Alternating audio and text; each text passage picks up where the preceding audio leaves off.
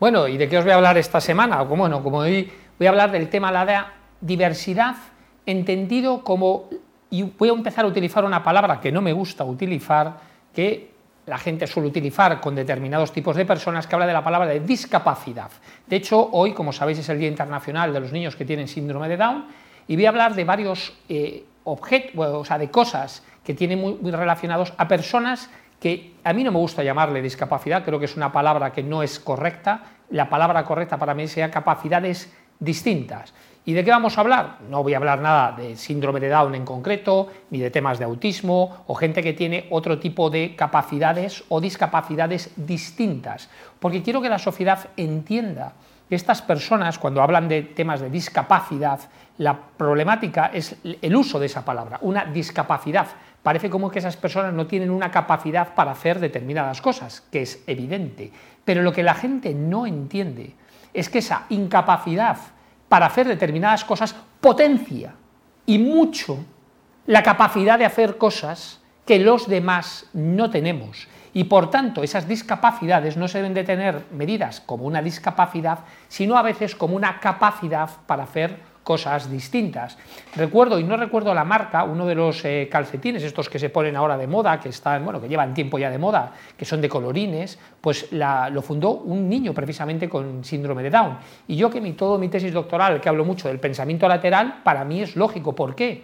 Porque él vio de una forma distinta a lo que los demás vemos, la creatividad o la forma de reflejar colores o formas distinta a la que cualquier persona que no tenga sus capacidades hubiera hecho. De hecho, yo creo que si no lo hubiera creado él, nadie hubiera dado el primer paso a crear esos calcetines que hoy por hoy se han puesto de moda y los lleva todo el mundo. Pero hablemos de, del autismo, por ejemplo. Yo, como sabéis, ya lo, ya lo he contado en varias ocasiones, yo tengo un niño con 5 años que tiene TEA, que precisamente se llama el trastorno específico del autismo, del espectro, perdón, de autismo, precisamente porque es un espectro, con lo cual tenemos diferentes grados de personas que tienen autismo, con lo cual eh, cuando hablas del autismo es algo muy general, habrá que cada niño siempre que, hablo de que tiene autismo es totalmente distinto y es evidente, tiene unas eh, capacidades que a lo mejor no tienen otros, pero tiene capacidades. Mi niño con 5 años, por ejemplo, es capaz de resolver un puzzle de 150 piezas sin mirar el gráfico. Claro, eso es una sobrecapacidad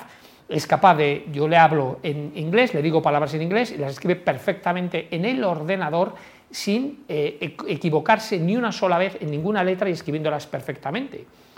¿Qué es lo que hace esto? Ver que hay gente que tiene unas capacidades distintas, pero que pueden ser utilizadas, y en caso de los niños Asperger es súper claro, porque tiene una capacidad de concentrarse en cosas que los demás no. Hace una semana hablaba con una persona que tiene un niño con Asperger y es una persona que se centra solo en lo que se tiene que centrar, es muy bueno estudiando, está terminando la carrera de informática y de aquellas cosas que se pone a estudiar y sabe, sabe muchísimo. Es más, le parece una pérdida de tiempo dedicarle su vida a cosas que no aportan valor y por tanto en aquello que se concentra es capaz de concentrarse mucho más. Y luego tendremos la ocasión de hablar con Pablo, que es una persona que tiene tan solo un 10% de capacidad de visión y acaba de ser fichado por el Banco Santander en Corporate and Invest Banking en temas de M&A. Y os preguntaréis, ¿y esto por qué es posible? Primero, no solo por un grado de superación, sino porque ha sido capaz de desarrollar de determinadas habilidades que los demás no tenemos,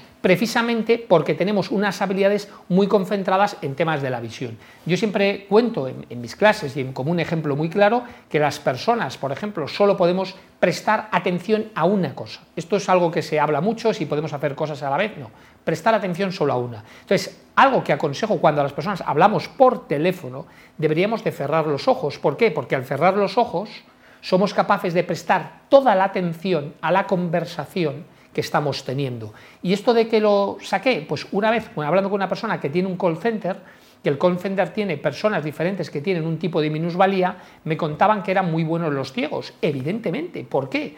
Porque al no ver no se distraen y tienen la capacidad de escucha y de atención que no tenemos las demás personas, puesto que nos distraemos con la vista. Por lo tanto, esa, entre comillas, discapacidad lo que hace es convertirte en una sobrecapacidad para determinar cosas. Entonces, mi recomendación es a cualquiera de los empresarios que me estén escuchando que este tipo de personas que tienen una eh, capacidad distinta, porque a mí no me gusta llamarle discapacidad, que estas personas no es que ya sean superempleables, es que son muchísimo mejores que los demás en determinadas cosas que nosotros no sabemos hacer, puesto que ellos tienen una sobrecapacidad debido a la menor capacidad que tienen para hacer determinadas cosas. Así que recordaros, cuando veis a alguien distinto, pensar que es complementario y que por tanto os puede aportar muchísimo valor.